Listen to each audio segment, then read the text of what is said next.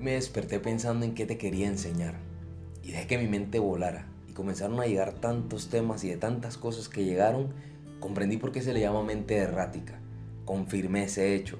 Comienzas a dar vueltas una y otra vez sobre el mismo tema y estás como perdido pero consciente de la inhabilidad que tienes en ese momento. Estás un poco confundido pero a su vez sabes que estás en busca de algo. No sé si lo sabías, pero ese es nuestro punto ciego.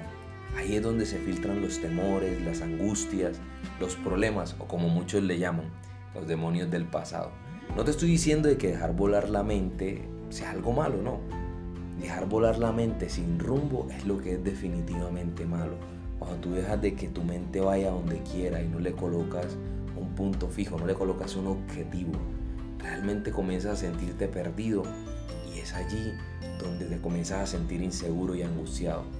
Quiero que tengas en cuenta hoy que todas las cosas que hagas deben tener objetivo, deben tener un propósito, porque para eso fuimos creados y para eso estamos aquí, por un propósito. Espero que tengas un buen día. Recuerda que te habló Roger Villa. Chao, chao.